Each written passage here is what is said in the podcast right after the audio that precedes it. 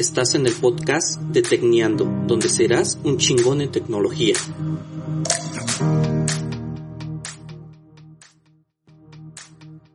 Hola, hola Tecneandos. ¿Qué tal? Este es nuestro episodio número 17 de nuestro programa Tecneando, donde serás un chingón en tecnología.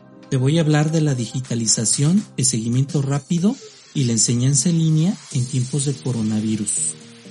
Estás en Tecneando. Empezamos.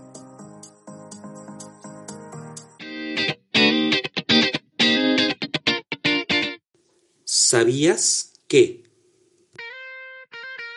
Antes de las pandemias, los cursos en línea no pasaban por la mente del consumidor y desde luego estaba el paradigma de que no se aprendía igual. Sin embargo, las cosas han cambiado. ¿A que no sabías? Checa este dato. La educación online ha crecido 900% en todo el mundo, desde el año 2000 hasta el año 2020. Esto por las diferentes pandemias que han azotado al mundo.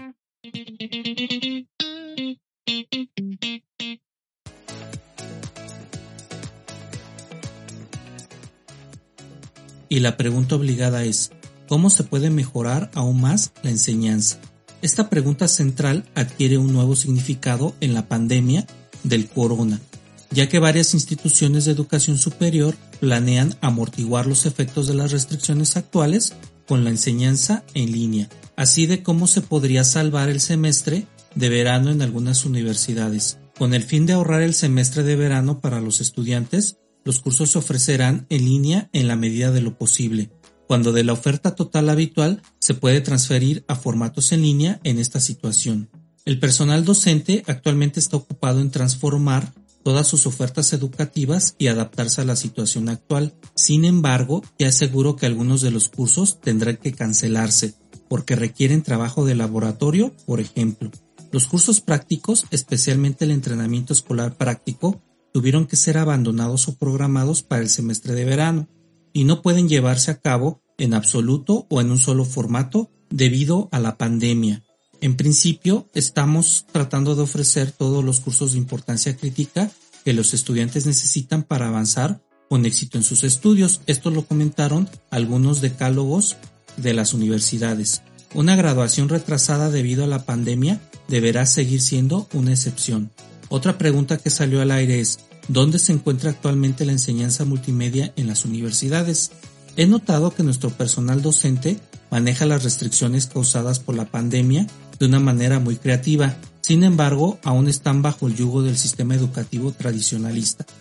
Muchos cursos se pueden transferir a un formato en línea.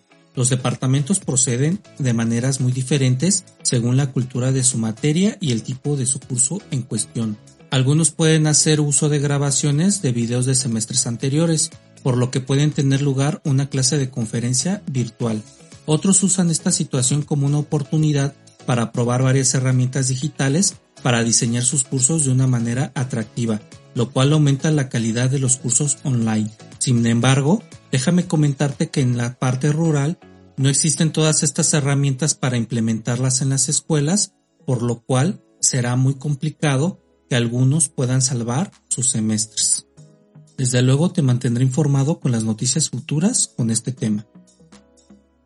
Si quieres estar a la vanguardia con información, consulta mi blog recargatucartera.com o búscame en Instagram como roberto.medina.7169, donde encontrarás los mejores artículos de tecnología, finanzas, fintech y todo lo que te puedas imaginar en cuestión de vanguardia. También búscame en Facebook en recargatucartera.com donde verás los mejores artículos, videos y entretenimiento que te puedas imaginar para estar al día en tecnología.